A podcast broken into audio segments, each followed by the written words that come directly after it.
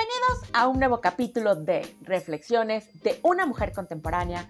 Yo soy Dayana Rodríguez, una escritora que le encanta compartir sobre sus reflexiones de la vida diaria. Estoy feliz de estar una semana más aquí contigo. Gracias por acompañarme en este camino y si te gusta mi contenido no olvides compartir y suscribirte. También me puedes encontrar en Instagram como DayanaR1987. Hoy te quiero compartir sobre una reflexión que escribí hace unos dos años aproximadamente y habla sobre por qué se ha vuelto una tortura esperar en la actualidad. Me encantaría que me acompañes y escuches en este episodio, así que arrancamos.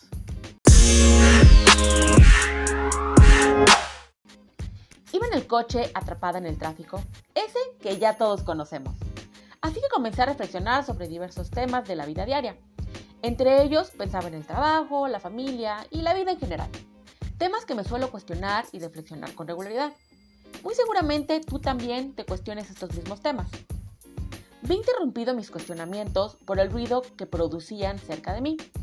Así que observé a mi alrededor y al ver a las personas que iban como mis compañeros de tráfico en sus propios automóviles, pude observar que muchos reflejaban una mirada perdida como si se conformaran con tan solo vivir la vida como un día más, sin ninguna emoción.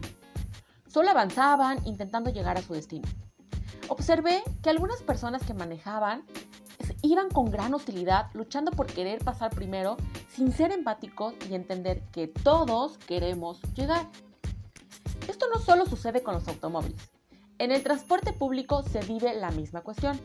Muchos quieren pasar primero sin tener un orden, se empujan, avientan, incluso se ofenden unos a otros por no querer esperar un minuto más. Muchas personas ocupan los lugares reservados para personas con discapacidades, tercera edad o mujeres embarazadas. Y si llegan a ver a una persona que requiera ese asiento, prefieren fingir que no la ven o se hacen los dormidos y simplemente no se paran.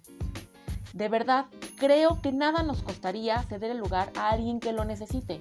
O mejor aún, no utilizarlos para que se encuentren disponibles cuando lo requieran. Vivimos en una sociedad en la que todo se obtiene de forma inmediata. Un mensaje, una videollamada, encontrar información sobre las cosas, realizar cualquier compra desde una app en el celular, cosas que nos han facilitado la vida y obtenemos todo de forma rápida. Pero creo que existe otro lado de la moneda, porque también nos ha hecho perder el sentido de la paciencia y entender que todo lleva un proceso. En algunas ocasiones no nos queda otra alternativa más que esperar, aunque no nos guste. No sé si sea una cuestión generacional o vaya más allá, pero ya no sabemos ni queremos esperar por nada. Creemos que todo se debe, de obtener inmediato. Quizás eso nos ha puesto en una posición de pensar que el simple hecho de querer algo es suficiente para obtenerlo, como si la vida fuera una caja de deseos y olvidamos que obtener logros es más complejo que eso. Se debe luchar y esforzarse por ello. Y eso en numerosas ocasiones puede llevar tiempo. Tiempo que muchas veces no estamos dispuestos a esperar. Queremos que todo sea un factor mágico e inmediato. En muchas ocasiones nos hemos convertido en seres egoístas sin importarnos las personas que está al lado de nosotros. Muchas veces no la notamos porque estamos ensimismados en nuestros celulares. Pero atrás de esos aparatos, la vida está corriendo y muchas veces ya no lo notamos, no lo percibimos. Considero que el querer las cosas de forma inmediata nos ha convertido en seres muy egoístas y menos empáticos, porque solo se está pensando en las propias necesidades. Pero ¿no sería una buena idea el practicar la empatía y la cordialidad? Quizás podamos comenzar con pequeños gestos de amabilidad. Un pequeño gesto de cordialidad puede generar una sociedad más empática y preocupada por la persona que se tenga a un lado.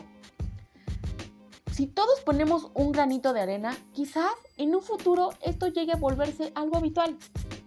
Si somos una sociedad más amable y sobre todo empática, podemos llegar a dejar de ser menos egoístas. Gracias por escucharme. Eso es todo por esta semana.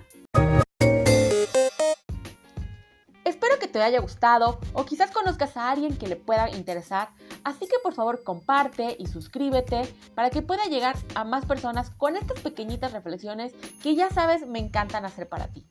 Muchas gracias por llegar hasta aquí y espero que tengas un excelente fin de semana. Hasta la próxima.